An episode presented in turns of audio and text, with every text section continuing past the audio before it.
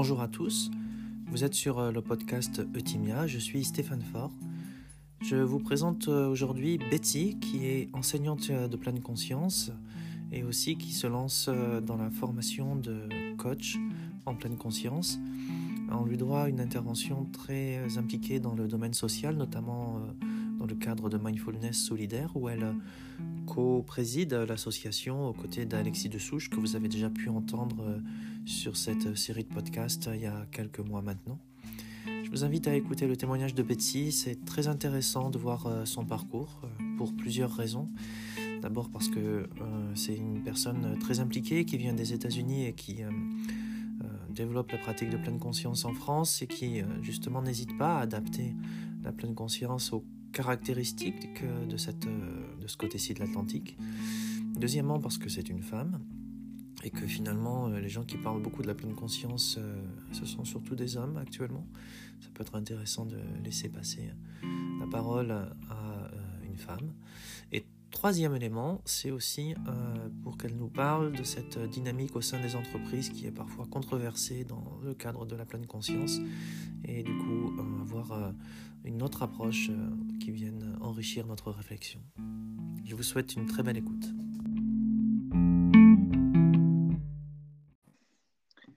Bonjour Betty, bienvenue pour euh, ce podcast euh, pour parler un peu de ton activité. Je te souhaite la bienvenue sur euh, le podcast Timia. Pour commencer, avec plaisir, est-ce que tu pourrais te présenter brièvement et raconter un peu ce qui t'a conduit à, la pleine conscience Oui, alors, vous allez entendre mon accent, hein, les personnes qui sont en train de nous écouter. Euh, je suis une Américaine d'origine indienne euh, qui vit en France depuis 20 ans. Et euh, j'ai grandi dans une, dans une pratique, une pratique protestante qui était très centrée autour de la présence. il y avait des services le dimanche où il y avait 1h15 de silence avec euh, une pratique de, euh, de choisir des chants ou euh, faire des prières ou faire des partages de, textes à partir de l'émergence. Je pense que j'y réfléchissais pas du tout à l'époque, mais il y avait déjà cette relation au silence qui vient de, de, mon enfance. Et en, continuant dans la vie, euh, en traversant mes études, euh, je me suis rendu compte qu'il y avait deux choses qui, euh, qui me permettaient à, me connecter. une chose, c'était cette, ces temps de silence. Une autre chose, c'était de pouvoir écrire librement ma, pensée et, quelque part être dans le flow et, décharger le mental sur la page.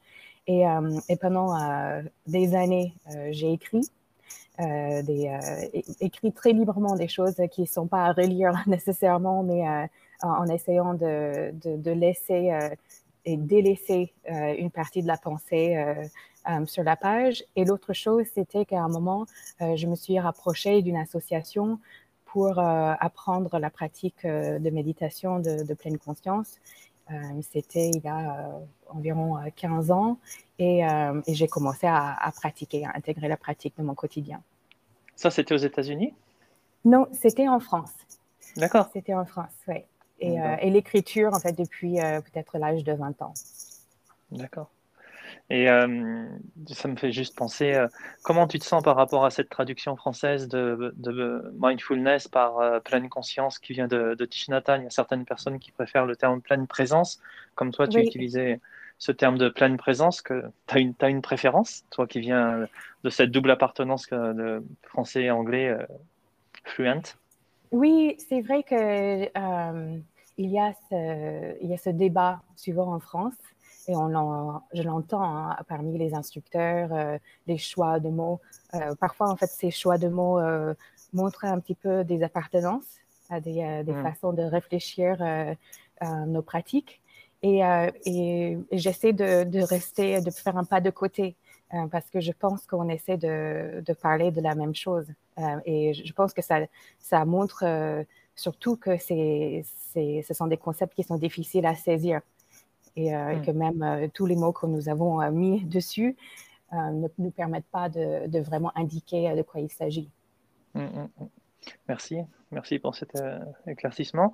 Et euh, ton parcours dans la pleine conscience, euh, il s'est inscrit dans, quel parcours personnel? Tu parlais d'écriture, est-ce que tu es mhm. plutôt une littéraire ou est-ce que, est que tu. Comment. À, part cet ancrage dans le, dans le protestantisme et cette mhm. double appartenance culturelle de, de l'Inde et des États-Unis, est-ce que, que, tu peux nous en dire un petit peu plus sur, euh, sur ton parcours? Comment cette aspiration à la pleine conscience, euh, il, il, apparaît dans, dans, quel, dans, quel, euh, dans quelle peau, un peu comme une fleur, j'allais dire? Oui. Il y avait un moment où...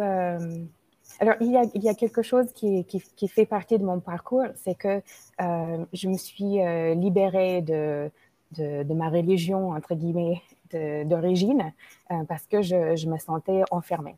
Euh, je viens d'une famille très religieuse. Euh, c'est ancré euh, depuis des générations en Inde. il y a beaucoup de leaders spirituels de ma famille. Et donc, réfléchir ma spiritualité autrement n'était pas possible dans le cadre qui m'était donné. Donc, je m'en suis libérée par, par une, un besoin personnel. Et par la suite, quand j'ai découvert la méditation, j'ai pratiqué euh, brièvement avec, euh, avec une association. Euh, j'avais été invitée dans une communauté qui pratique, pratiquait le zazen et j'avais vraiment du mal à, rester à l'intérieur du cadre. J'étais tellement attirée par les pratiques, j'avais envie d'y être et j'avais du, mal à, me soumettre en même temps. Et c'est quelque chose qui fait partie, de, je pense, souvent du parcours moderne. Euh, c'est de, trouver, euh, trouver sa place euh, à l'intérieur des communautés. Et, donc, j'ai eu une tendance à, à, beaucoup pratiquer seule, essayer d'ancrer ma pratique avec, avec un superviseur, avec quelqu'un qui m'accompagnait, mais plus personnellement. Et puis l'autre chose que j'avais une tendance à faire, c'était de créer mes propres communautés. Euh, donc, je, créais euh, des, expériences euh, où j'invitais des personnes à venir pendant plusieurs jours méditer avec moi. je prenais des salles dans Paris et on venait pratiquer ensemble. Et, et, aussi, par la suite, il y avait la création de, de Mindfulness Solidaire. Et Mindfulness Solidaire, c'était c'était une, euh, invitation à, trouver une communauté avec une mission euh, commune. Euh, et en même temps que nous avons la mission d'apporter la mindfulness à des personnes qui ont moins accès en prison, des personnes qui sont dans le système social, ainsi que les, personnes qui les accompagnent, les travailleurs sociaux, il y avait aussi une volonté de vivre euh, au quotidien en communauté et essayer de, créer des choses ensemble. Et je trouve que dans Mindfulness Solidaire, une des choses que nous avons le plus appris, c'était de comment être ensemble euh, plusieurs années, euh, rester côte à côte avec toute la diversité qu'il y avait parmi nous. D'accord. Donc, on a accueilli Alexis Dessouches là, il, y a, quelques mois maintenant, qui nous parlait un peu de son propre itinéraire autour de, mindfulness solidaire. C'est marrant parce que quand tu parles de ton, de ton propre itinéraire, euh, c'est là depuis le début qu'on échange, tu t'inscris vraiment dans une démarche qui est euh, à 80% euh, spirituelle et à 20% sociale. Et c'est marrant, tu, tu, ne, tu ne donnes quasiment pas d'informations sur sur euh, ton parcours, euh, les écoles que tu as fait, si tu es médecin, etc. Comme si pour toi, ton engagement dans la pleine conscience, euh, il, concernait vraiment cet axe seulement, cette jonction entre ce que tu peux donner aux autres et est-ce que, est que tu pouvais, ton identité de, pratiquante. Et j'entends aussi que c'est quelque chose qui, qui, qui, un parcours qui est assez, tu marques une certaine volonté d'indépendance. Oui, et je, je, me sens un peu coupable des fois parce que je sais qu'il y a un discours euh, euh, dominant dans nos, nos, communautés, que c'est très important euh, de s'inscrire quelque part. et d'être quelque part identifiable, entre guillemets. Et, et j'ai, il y a quelque chose dans ma, dans ma démarche qui était plus dans la volonté de, de réunir, de, en fait, de prendre le plaisir de la diversité, de, m'inspirer de plusieurs sources de, et, de, et de, créer. Euh, et euh, tu as raison, tu entends, euh, il y a un goût pour la, la justice sociale qui, qui est un fil rouge dans mon parcours. J'ai commencé quand j'étais jeune, quand j'étais étudiante, à m'intéresser aux prisons à Chicago, aux personnes qui étaient réfugiées de la guerre en Bosnie, aux, aux, enfants qui vivaient dans les tours de Chicago et, j'ai je, les ai accompagnés euh, par le tutorat à travers une association aussi. Et il y avait cet éveil euh, qui était autour de, de, la justice sociale. Je me disais euh, comment ça se fait que, voilà, à, un kilomètre de chez moi, il y a des personnes qui vivent une expérience aussi différente que la mienne. Et, et les discours de, souvent on entend on est tous des frères et sœurs, on est tous unis je me suis rendu compte que ce n'était pas possible, hein, qu'il y avait quelque chose d'irréconciliable avec l'idée que quelqu'un soit mon frère ou, ma sœur et qu'ils vivent dans une expérience humaine euh, autant en décalage avec euh, la mienne. Et donc, ça faisait partie de ma quête d'essayer de comprendre cette incohérence qui est dans notre société et qui, euh, qui, qui, semble acceptable. En fait, on arrive à, gérer nos quotidiens avec euh, euh, monstrueuses euh, qui, en, qui en font partie. C'est marrant en t'écoutant parce que tu, quand tu parles de ce côté de te sentir coupable, de ne pas avoir d'appartenance, moi je ressens la même chose, mais de l'autre côté, parce que j'ai une appartenance très forte au bouddhisme tibétain et on est, on est plusieurs dans ce cas chez, chez Timia. Et je, mhm. je vis euh, le, même, la même culpabilité dans la pleine conscience parce que j'ai l'impression que des personnes comme toi sont plutôt euh, les, les, le mainstream dans la, dans la pleine conscience et que nous, on apparaît un peu comme des, comme des dinosaures. Donc c'est rigolo d'entendre que tu vis le même, le même symptôme, mais diamétralement opposé. J'aimerais euh, que tu puisses développer un peu plus le lien que tu fais entre ce que la pleine conscience peut euh, pourquoi la pleine conscience est une réponse aux injustices sociales, à ton avis? Euh, Pour moi, euh, j'ai parlé de, l'idée parfois en fait que, méditer, c'est une façon de se révéler. Et, pour moi, il y a dans la pratique de revenir à, à une observation de son esprit, il y a l'opportunité de voir ce qui traverse cet esprit. Euh, dans, euh, dans nos pratiques, il y a cette idée de, euh, laisser la pensée venir, partir et, de l'observer tout simplement. Et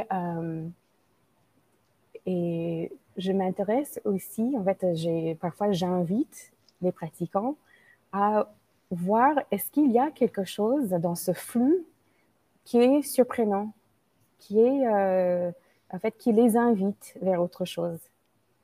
Et il y a, euh, en fait, j'ai une euh, question qui m'a qui m'a ouvert certaines de, mes pratiques, qui était de dire et s'il y avait dans le dans le pile de déchets des pépites d'or qui étaient là pour nous mettre en mouvement vers autre chose. Euh, est-ce que, euh, est-ce que euh, on peut sentir quand il y a une de ces pépites qui passe par là et, et, l'attraper?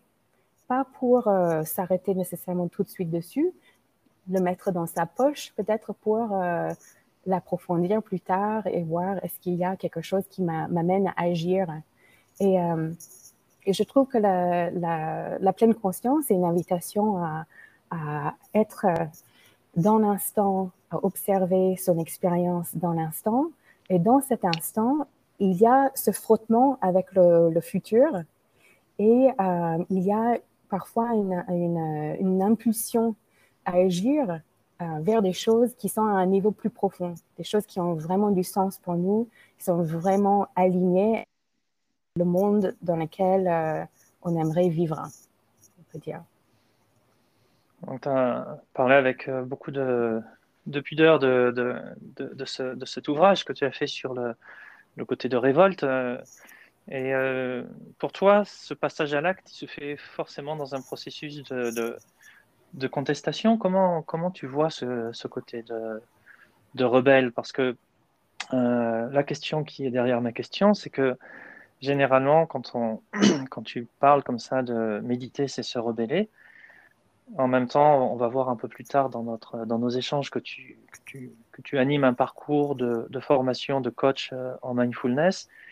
Et euh, s'il y a un milieu qui est normatif et qu'on aime, où on n'aime pas se rebeller, c'est a priori celui de l'entreprise.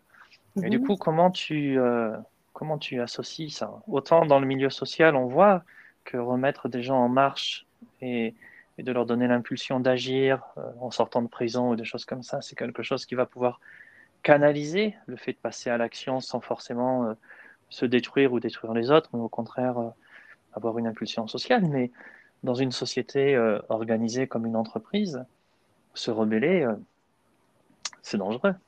Mm. Penser, c'est commencer à désobéir. si je dois être un peu provocateur.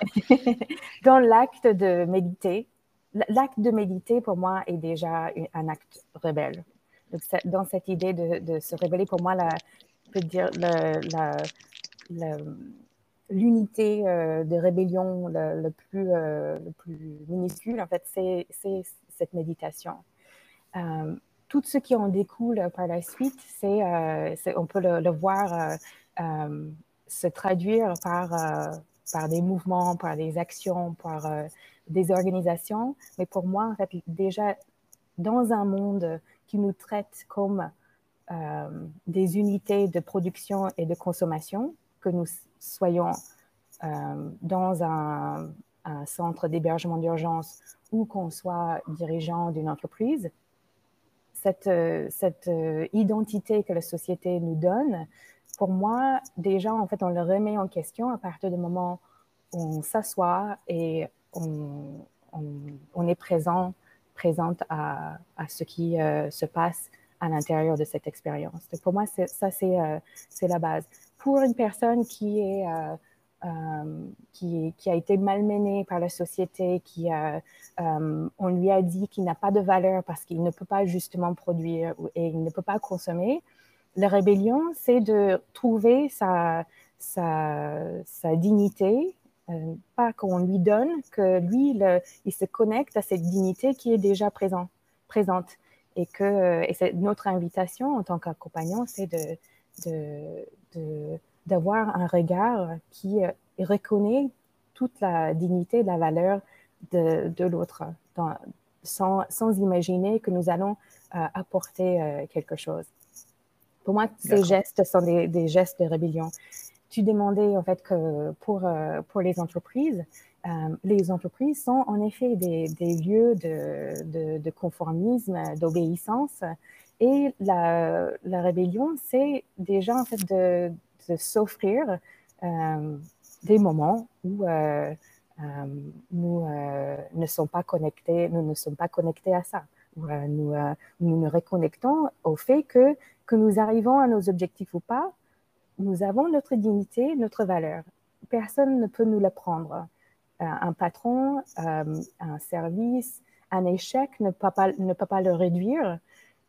C'est, euh, dans les deux cas, en fait, c'est une invitation à se débrancher de ces courants qui veulent nous réduire des choses qui que nous ne sommes pas essentiellement. En, en France, un des, euh, des problèmes euh, récurrents qu'on trouve, que ce soit euh, au bas de l'échelle sociale et au haut de, de, de l'échelle sociale, c'est le rapport à l'erreur. Mhm. aux États-Unis, le, le, peu de fois où j'ai pu y rester durant quelques mois, je voyais que le rapport à l'erreur ne nuit pas à la valeur d'une personne. Une personne, elle peut faire des erreurs, et euh, quelque part, elle peut s'en servir. Alors après, il y a, a d'autres problèmes qui sont aux États-Unis, mais en France, l'erreur reste souvent quelque chose de stigmatisant. Et, et, que ce soit dans la réinsertion sociale ou dans l'entreprise, ou dans des organisations, moi je vois, j'interviens pas mal dans le milieu hospitalier, c'est aussi compliqué encore. Mhm. Euh, comment, euh, comment tu pourrais donner quelques conseils à ceux qui nous écoutent pour euh, justement faire un lien entre on ne peut pas nous enlever cette valeur fondamentale qu'on a et comment l'erreur justement elle peut je pense que tu as dû travailler forcément sur, sur ça et t'en rendre compte sur ce côté stigmatisant de l'erreur en France. Oui, euh, ça fait partie de, notre culture ici. Et je dis euh, notre parce que j'ai pris la nationalité française. Ça fait 20 ans que je suis euh, et j'ai beaucoup d'empathie pour la souffrance qu'on trouve ici. on a d'autres souffrances aux États-Unis. On a chacun, chacun porte son, son fardeau quelque part. les, les, Américains, ils ont besoin d'autres messages euh, quelque part. Euh, en France, il y a en effet cette, euh, cette relation à l'erreur qui est, qui est douloureuse. Et cette, cette, déconnexion parfois à, sa, valeur et ce sentiment que, je suis important, importante, ma parole, mon expression est, essentielle pour les autres euh, créer des, espaces où nous pouvons échanger sur euh, euh, l'expérience que nous sommes en train d'avoir, c'est essentiel. Et l'échec ou l'erreur, ce, sont des, ce sont des événements sur la route. et mais ce n'est pas la, chose qui définit la valeur du chemin. Et, je trouve la, pleine conscience vraiment intéressante pour, les organisations parce que ça, permet d'avoir plus euh, d'attention pour l'expérience et pour le chemin. À se dire que, voilà, on s'est créé telle ambition, on s'est créé tels objectifs. Euh, maintenant, il y a deux choses. Il y a ces objectifs qui sont, euh, qui sont à un certain niveau, et puis il y a l'expérience. Est-ce que l'expérience vers ce chemin est est une expérience collective? Est-ce que c'est une expérience inclusive? Est-ce que c'est connecté? Est-ce qu'on le fait en présence? Euh, Ou est-ce que c'est euh, autre chose? Est-ce que c'est est -ce c'est isolant? Euh, Est-ce que, c'est que ça, demande de dominer? Est-ce qu'on n'est pas dans l'invitation de vraiment exprimer ce que nous avons dans le cœur? Et, j'invite les dirigeants à vraiment à dire une, ambition, en fait, on peut l'éteindre, mais il y a plein de chemins à y arriver. Et euh, l'invitation, c'est d'avoir une, attention pour l'expérience. Quand on a une attention pour l'expérience, déjà, on diminue quelque part les contours de l'échec. Parce qu'on peut, avoir un échec euh, extérieur, euh, voilà, on n'est pas arrivé à un, objectif, et on peut avoir une, une réussite intérieure. C'est que c'était une grande expérience collective, inclusive, connectée, présente. Et, c'est ça, en fait, que dans un monde euh, qui est en mutation, euh, où il va y avoir des échecs constamment, il faut s'habituer, c'est vraiment très important de se recentrer sur l'expérience. Merci beaucoup. Euh, un autre point qui, euh, semble être euh, une marque de fabrique de ton, de ton parcours, que ce soit à titre personnel ou de celui que, que vous avez dans Mindfulness Solidaire, c'est la jonction entre les, les, enjeux collectifs et, individuels et comment la pleine conscience est un trait d'union pour, pour ça. Et c'est vrai que dans le, en France, comme c'est souvent arrivé par la, psychiatrie et la psychologie, la pleine conscience, ou même des fois par, euh, par des approches euh, spirituelles où il y a une, une, emphase personnelle qui est assez importante, cet enjeu-là, il est, il est encore difficile euh, à faire passer. Ça va un peu mieux, mais c'est encore un challenge. Est-ce que tu aurais... comment tu vois ça? Comment tu vois cette cette double approche de, de, l'approche individuelle et collective de, de, la pleine conscience? Et du coup, ça pourrait être une, une belle porte d'entrée pour parler aussi de ton, de ton action de, formation auprès des coachs mindfulness. Merci pour cette question parce que j'étais justement en train de lire un article ce matin et, qui était très critique hein, sur, sur certains aspects de, en fait, c'était en train de parler de, du développement personnel et, et, et, de le décrier, entre guillemets. et et en même temps que ça m'a heurté, je me disais, mais nous avons du travail, nous, des personnes qui sont euh, dans des, euh, des pratiques euh, d'accompagnement de l'individu et de, du collectif, parce que c'est quelque chose qu'on devrait pouvoir entendre, que nous sommes, que vu de l'extérieur, on, on, a l'air d'être trop centré sur nous et sur l'individu, et qu'on a du mal à voir comment nos pratiques euh, s'imbriquent à l'intérieur des projets euh, collectifs, des projets de société. Euh, je pense qu'on a une, une réflexion personnelle et collective à entreprendre dans le monde de la pleine conscience et de la méditation, de se demander pourquoi est-ce que on nous voit comme ça? Est-ce que en fait, est-ce qu'on rejette en bloc ces critiques ou est-ce qu'on se dit peut-être on a un travail à faire? Et, euh, c'est quelque chose qui me, travaille euh, souvent euh, parce que j'ai vécu des expériences collectives et je sais que même dans nos communautés de pratiquants, des personnes qui ont 10, 15 ans, 20 ans de, pratique, il peut y avoir parfois une tendance de dire dès que ça ne va pas, je, me casse. En fait, je quitte, je, vais créer mon propre truc. Je vais où je, pars et je dis que c'était nul, en fait, ça ne valait rien. Euh, et je vais avoir un, regard acerbe par la suite euh, sur certaines choses.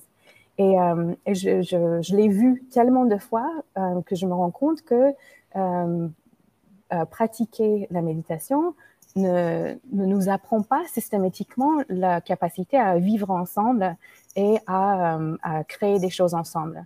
Or que moi, je, trouve, hein, ça c'est vraiment euh, mon avis et je suis euh, d'accord pour le, débattre et pour, euh, pour que ça soit challengé. Moi, je trouve qu'une pratique qui nous permet de trouver ce lieu de sérénité en nous et de, de, de créer, entre guillemets, un bien-être qui, est, qui est vécu profondément, si ça, ça ne se connecte pas quelque part dans la relation aux autres hein, ou dans des projets euh, plus collectifs, euh, il y a une, euh, en fait, il y a un potentiel perdu, disons. Je vais pas dire en fait que ça n'a pas de sens. Je vais dire en fait qu'on est en train de juste goûter une petite partie de ce qui est possible. Et, pour moi, ça, l'invitation, c'est autour de ça. C'est de dire, peut-être il y a des champs que moi, quand j'ai envie de baisser les bras et de balancer les projets, peut-être c'est le moment où je pourrais juste aller plus en profondeur et trouver des moyens. Et c'est comme ça qu'on fait avancer, euh, euh, en fait, que l'humanité devient plus mûre. C'est par cette, euh, cette, le dépassement de ces seuils que nous, qui nous semble impossible. oui, c'est essentiel à mon sens aussi. Euh, j'ai envie de rebondir, mais comme c'est un podcast qui est orienté sur toi, j'aimerais beaucoup entendre ton avis sur la, sur la chose. Euh, je pense que dans le cadre de, d'une personne qui veut avoir un engagement euh, très très spirituel, on peut imaginer certains cas où les, les personnes peuvent se retirer momentanément dans des, dans des lieux de retraite et, et être vraiment isolées. Mais dans le cadre d'une pratique entre guillemets laïque, qui, se, qui se veut être, euh, être dans, dans la société, j'ai du mal à imaginer comment il ne peut pas y avoir un pendant euh, social, une manière d'être avec les autres qui, soit, qui, qui, rend, qui, tente, en tout cas avec ses moyens, de rendre à son niveau le monde euh, plus, plus fonctionnel. Mm-hmm. Et, et, je, et je, je, pense que c'est en effet un, une excroissance naturelle de, de, la pleine conscience. Et il y a hum, un ami qui est hypnothérapeute qui me montrait euh, un témoignage du fondateur, là, Erickson. Il parlait, de, il parlait à une dame de, de, violette africaine. Et Mhm. comment euh, cette dame qui était dépressive, seule, qui avait du mal à vivre un, un deuil, elle cultivait, la seule chose qui l'intéressait, c'était des violettes africaines. Et elle était contente Mhm. avec ces violettes africaines. Et Erickson, il fait le tour de la, de la maison, il prend du temps avec la dame, et il parle avec elle des violettes africaines. Elle voit qu'elle est contente avec les violettes africaines, et il lui dit maintenant, vous allez offrir ces violettes africaines dès qu'il y a une naissance dans votre communauté, dès qu'il va y avoir euh, un mariage dans votre communauté, dès qu'il va y avoir un décès. Et du coup, comme les violettes africaines, c'est quelque chose qui prend du temps à cultiver, elle est impliquée là-dedans.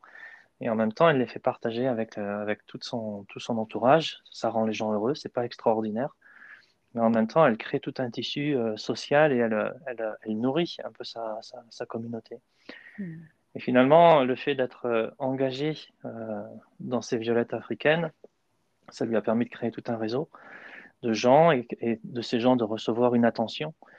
Et à mon avis, euh, c'est le déploiement juste de ce processus de, de, de la pleine conscience. Si, à mon Mm. sens, euh, chacun, on, on, doit trouver sa violette africaine et la, la, méditation de pleine conscience, elle doit avoir ce rôle-là, trouver sa violette africaine et, et, et, créer du lien comme ça. Mm. Surtout à une époque où, justement, il y a tant de peur et tant d'insécurité. Soit, euh, comme le dit Yoda dans Star Wars, on est pris par la peur et, le, et du coup, ça nous paralyse et, et, on va dans la voie de la peur, soit on, soit on crée ça, mais une pratique qui va rester focalisée sur soi, à mon avis, elle va euh, d'une manière ou d'une autre engendrer un sentiment d'insécurité. Oui. Soit que cette stabilité au contact de l'instabilité du monde, et ben, du coup, on va, avoir, on va se sentir menacé. Soit que cette stabilité au contact de l'instabilité du monde, elle va avoir un effet de dilution. Mmh. Et je pense qu'on n'a pas le choix, quelque part, que de faire comme ce que tu, comme ce que tu évoquais. C'est même pas une possibilité en fait. Hmm. J'adore cette histoire parce que euh, elle va offrir quelque chose qui est vraiment précieuse, qui dans lequel elle a, investi. Et, euh, et, et, et, pour moi, en fait, je trouve que ça fait partie de, l'exploration. Euh, c'est pas comment, comment est-ce qu'on peut donner, mais comment est-ce qu'on peut donner quelque chose de précieux. Quelque chose, en fait, qui, euh, au, en fait, euh, auquel euh, on, on, tiendra, parce qu'on tiendrait, parce que c'est euh, c'est pas juste, on n'a pas comme ça, en fait. On a, on a créé, on a généré, on a investi, et c'est ça qui le rend aussi précieux aussi pour l'autre. Je voudrais qu'on conclue ce, ce, cet échange pour, en nous parlant justement que toi, tu vas partager un petit peu ta violette africaine avec, euh, avec mm -hmm. des coachs. Et euh, parle-nous un peu de ce, de ce cursus. Comment tu l'as monté? Comment il se déroule? Alors, euh, l'année dernière, euh, je me suis créé un, comment dire, une, une, un défi avec euh, mon équipe dans notre, notre entreprise qui s'appelle Connection Leadership. Et nous avons décidé de lancer avec une école de coaching connue une nouvelle formation pour devenir coach de la transformation. Le titre, c'est Coach consultant de la transformation holistique. Et, euh, il y a plein de, parties à l'intérieur de ça. On a appelé The Mountain, euh, la montagne en anglais. Euh, et on l'a appelé comme ça parce que nous accompagnons dans notre quotidien les entreprises, les organisations dans leur transformation économique, digitale et culturelle. Il y a énormément de besoins de personnes avec euh, euh, une capacité à, euh, à, aborder la complexité et à, des personnes qui ont une profondeur de pratique et de réflexion pour accompagner les organisations. Et nous avons vu, quand nous étions en train d'accompagner ces, ces, que nous prenions souvent des, des, euh, des, métaphores de la montagne. Et on a décidé euh, à un moment de, l'appeler comme ça. C'est une formation qui a une partie théorique pour apprendre et comprendre, prendre du recul autour de, l'accompagnement de l'individu et aussi des collectifs. Et il y a aussi une grande partie pratique où euh, vous allez euh, apprendre euh, dès le premier matinée à, dérouler un questionnement fertile qui permet à l'autre de se mettre en contact avec le potentiel futur que lui pourrait co-créer. et puis, il y a une partie professionnalisante où à, à savoir comment intégrer cette approche à l'intérieur d'une approche que nous avons déjà, si nous sommes déjà consultants ou instructeurs ou euh, nous sommes en entreprise, et, euh, et, comment le déployer. La formation se déroule en ligne et en présentiel? Comment ça se passe? C'est en présentiel, c'est en sept modules. Euh, donc, ça commence par le premier module se déroule en, en septembre, le dernier module en avril entre les modules, donc dans chaque module, vous avez euh, euh, des thèmes, des, les fondations du coaching. Après, on apprend euh, le coaching et le développement. on explore la performance. On, explore le collectif, le groupe, l'équipe. On explore le coaching de l'organisation. Comment est-ce qu'on met toute une organisation en mouvement ensemble? Et on explore aussi la création d'une activité à partir de, de cette approche. Et euh, en tout, euh, vous avez 150 euh, heures de formation. et il y a, ce sont des, petites promotions de moins de 20 personnes avec une équipe pédagogique de 10 personnes. Et il y a des temps de formation, des, programmes de coaching que vous allez conduire à l'intérieur et à l'extérieur de, des salles de cours. Et en général, ça se passe en présentiel, mais il y a plein de points et d'accompagnement euh, par téléphone et par visio euh, autour des, modules. Bon, un programme qui est très riche, quoi. Un programme qui est très riche et qui a une orientation. Dans la première promotion qui a eu lieu l'année dernière, j'étais vraiment surprise de voir des, des, personnes aguerries dans les pratiques de la pleine conscience et qui avaient aussi beaucoup d'expérience accompagner les autres, venir euh, faire cette formation et puis dire aussi que ça leur a apporté euh, quelque chose que ça, a vraiment enrichi euh, leur capacité à accompagner les autres. et aussi des personnes qui étaient sur des sujets qui des sujets de société ou des sujets d'organisation. Donc, il y avait des personnes qui, qui, qui font du conseil sur les sujets de l'écologie, euh, et puis, il y avait des personnes qui portent la transformation à l'intérieur des entreprises euh, qui sont venues se renforcer. Là, vous commencez au mois de septembre votre prochaine euh, promotion, c'est ça? Voilà, on commence le 13 septembre et nous, avons, nous sommes en pleine inscription actuellement.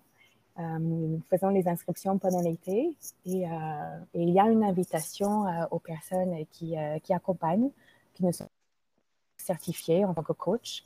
Ici, on a développé un, programme qui est reconnu par l'État. Elle est inscrite au répertoire national des certifications professionnelles et elle est aussi reconnue nationalement par l'ICF pour travailler dans les une certaine appellation et euh, notre formation permet de, euh, de rentrer dans cette voie de certification aussi.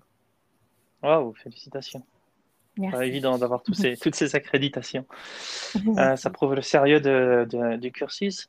Betty, comment tu, tu, te projettes dans les, dans les années à venir dans le déploiement de tes, de tes activités? Pour moi, il y a. Euh, c'est drôle parce que l'année dernière, je ne m'attendais pas à ouvrir euh, une école. Euh, nous étions tout le temps dans les entreprises. Nous avons, avec l'équipe, nous sommes un collectif. Il y a plus de 50 personnes qui ont travaillé avec nous dans les dernières années. Euh, sur différents sujets. Euh, je me voyais dans l'entreprise, tout le temps dans l'entreprise, en train de coacher, en train de, challenger, d'accompagner, d'essayer de, d'amener les dirigeants à un certain niveau de réflexion.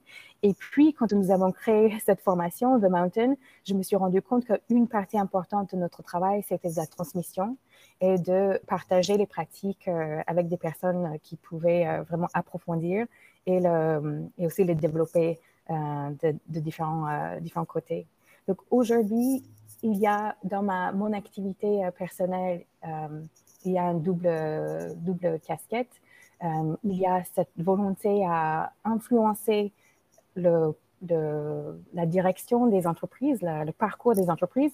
Pourquoi? Parce que les entreprises sont en train de, ont souvent notre destin entre les mains.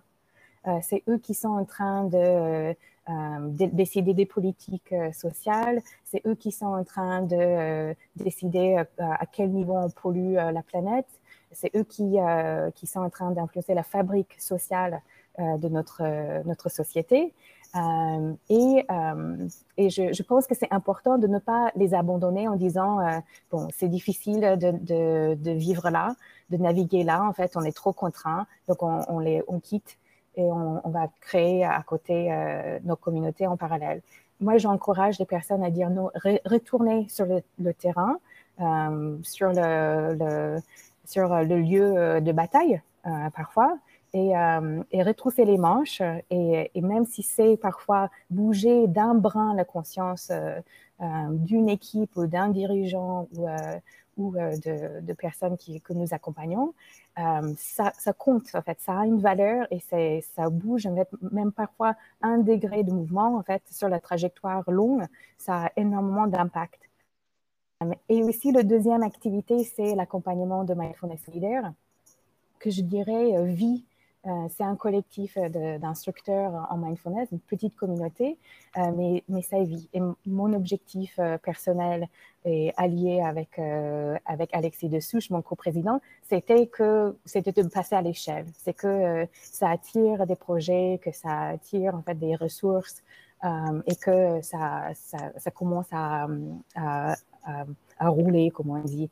Et, là, je, je, le sens. Je sens que après cinq ans euh, à, être les pionniers sur ce sujet en France, euh, on a vraiment percé. Il y a une vraie reconnaissance que ces, pratiques sont importantes pour le milieu social, le monde social, des deux côtés, en fait, des personnes accompagnées et des personnes accompagnantes. Et euh, on est en train de, de, faire des avancées de ce côté. Je ne sais pas où je serai dans quelques années. En tout cas, je suis heureuse de, de mettre en mouvement et je fais confiance. Chacun fait sa partie par la suite.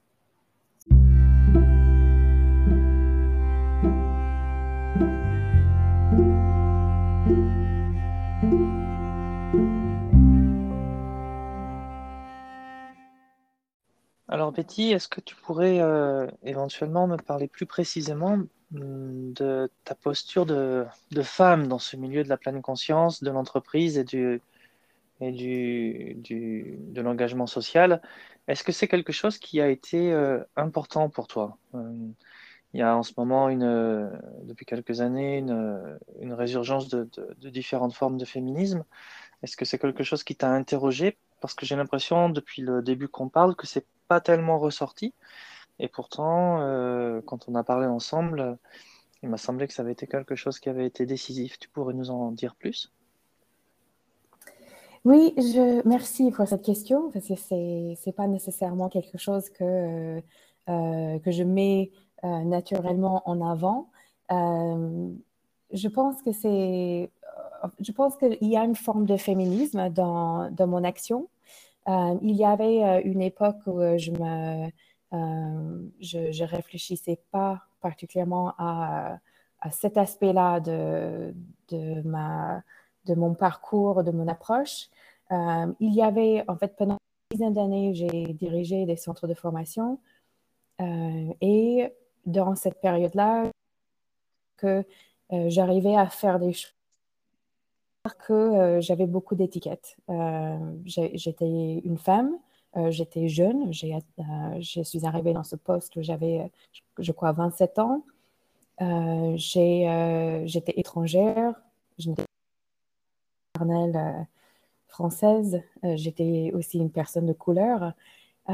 et une partie de, ma, de mon parcours, c'était de, de m'autoriser à, à, tenter, aller oser faire des choses euh, malgré euh, plusieurs euh, statuts, entre guillemets, qui, qui le décourageaient. En fait, quand je regardais autour de moi, quand j'étais dans des, des, postes dirigeants, il n'y avait pas énormément de, de femmes dans la salle pour le conseil d'administration, pour les réunions de directeurs.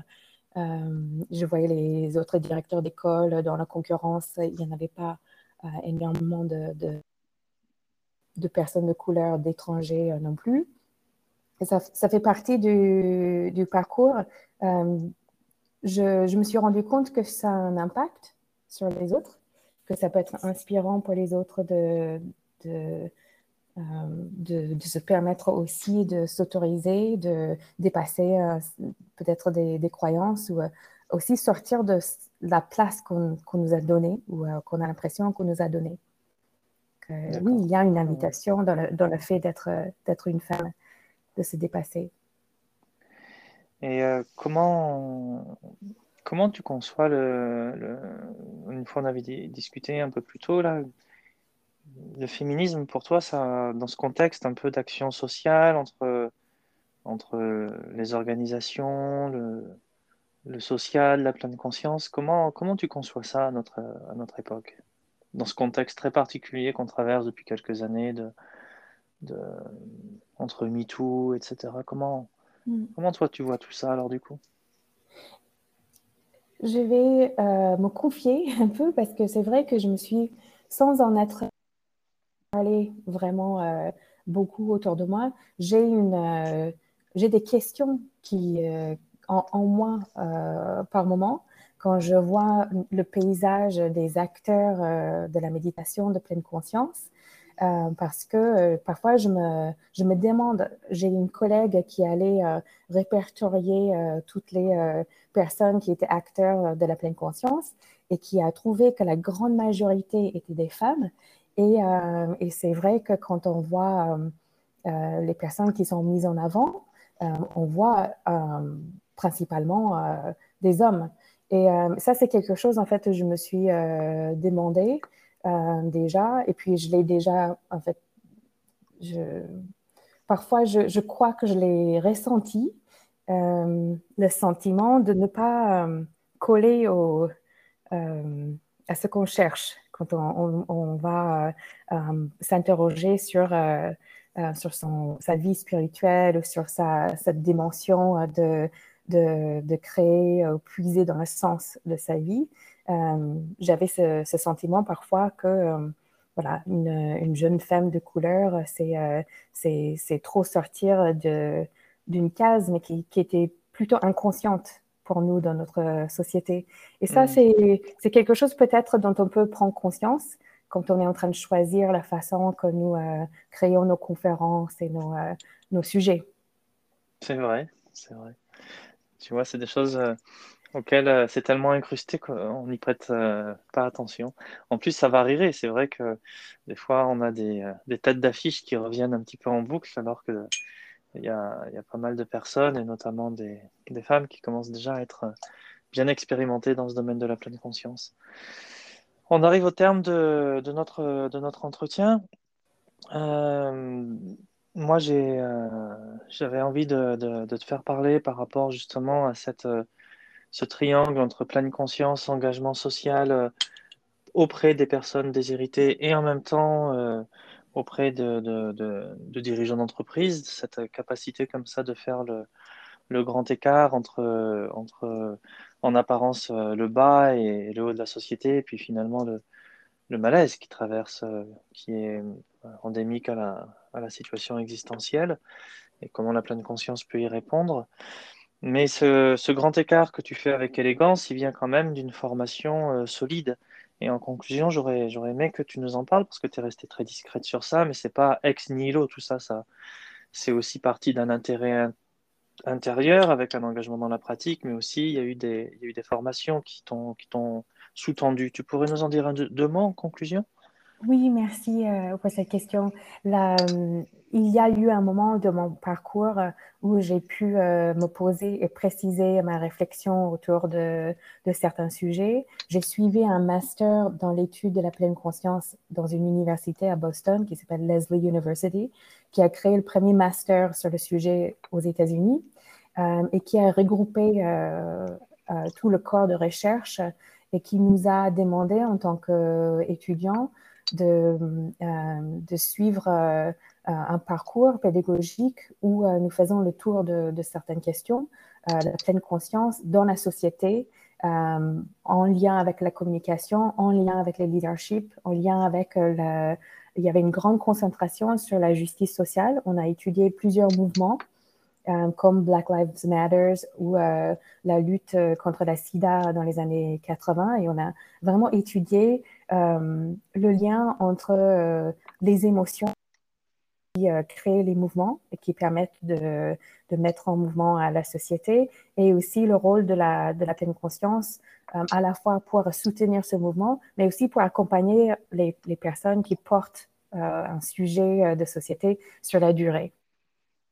Quand on, quand on observe euh, le, monde de la justice sociale, euh, il y a beaucoup d'épuisement professionnel, personnel, euh, parce qu'il y a, une, il y a un, sentiment d'urgence et, et, les personnes ont, ont, du mal à se, se débrancher de la cause. il y a une invitation même là de, de trouver un équilibre qui permet de durer plus longtemps, de rester dans le sens de, de l'action. D'accord, et ça, c'est ce, master, ce, cycle d'études, il a agi un peu comme une colonne vertébrale dans ton, dans ton action par la suite? Oui, c'était comme il y avait vraiment des. Euh, euh, il y avait une base, en fait, qui, qui, plongeait dans les fondamentaux, les origines euh, de la pleine conscience, dans certains textes même bouddhiques ou autres, pour, pour comprendre les, les, origines. Et puis par la suite, euh, euh, travailler sur les applications. Et il y avait beaucoup de, il y avait à la fois de la recherche euh, et il y, avait, il y, avait, aussi une invitation à avoir un regard critique, à, apprendre avec les statistiques et une capacité scientifique à lire la recherche, de faire le tri aussi, parce que quand notre, euh, nos pratiques sont médiatisées, euh, on, va, on fait comme si c'est une panacée euh, et on peut tout résoudre à partir de cinq minutes de pratique. Et quand on regarde vraiment en profondeur les études, on voit qu'il il y a encore beaucoup de recherches à faire avant de, démontrer encore plus sérieusement les bienfaits, qu'on est encore sur des théories et, les bienfaits physiques euh, et mentale sont une, une, des, des, raisons pour lesquelles euh, on, vient vers la pratique, mais il y a aussi euh, d'autres dimensions qui sont liées au sens, qui sont liées à, au, fait que dans notre société, on a beaucoup écarté la dimension spirituelle de, l'être humain, alors que cela reste un besoin fondamental. Merci beaucoup, Betty. Euh, on retrouvera des, informations complémentaires sur, euh, ta démarche, qui tu es. J'invite euh, les auditeurs à aller voir le livre que tu as, as, écrit, un ouvrage, deux ouvrages? Un Méditer, c'est se rebeller, c'est ça? Oui, ça, Méditer, c'est se rebeller, c'est l'ouvrage qui a été publié en 2018. Et puis, ça a été ressorti sous un format poche. et maintenant, le livre s'appelle réveiller sa vie par la méditation de pleine conscience. C'est le même livre. D'accord, c'est le euh, même. Avec un autre titre. C'est le même. ok. Du coup, j'hésitais sur le, sur le titre. Et euh, sur ce cursus euh, de, de, coaching mindfulness, on retrouvera aussi tes explications de façon plus extensive encore dans le, le blog Eutimia. Merci d'avoir accepté de, de, de, te joindre à, à, nous dans ce, dans ce défilé d'invités qu'on essaye de, de faire venir dans ce, dans ce blog euh, Timia. Et j'espère euh, bah, une autre fois te, faire venir pour aller un peu plus précisément sur cette, euh, sur cette notion de, de, collectif et individuel de, de, la méditation. On avait déjà invité ici une autre personne qui s'appelle Eric Vincent sur le lien entre spiritualité et pleine conscience. Mais justement, après, ça sera intéressant de, de voir quelle convergence il peut y avoir avec, entre tout ça. Merci encore, Merci beaucoup, Stéphane, pour cet accueil. Et euh, c'est vraiment un plaisir de partager quelques idées. Et euh, dans notre formation de, coaching, nous sommes vraiment nous sommes à, nous sommes à la recherche d'instructeurs de, méditation euh, parce qu'ils ont vraiment, pour nous, ils ont quelque chose à apporter au métier de coach. Merci. Et alors, à très bientôt. Bonne chance pour la suite. Merci, au revoir.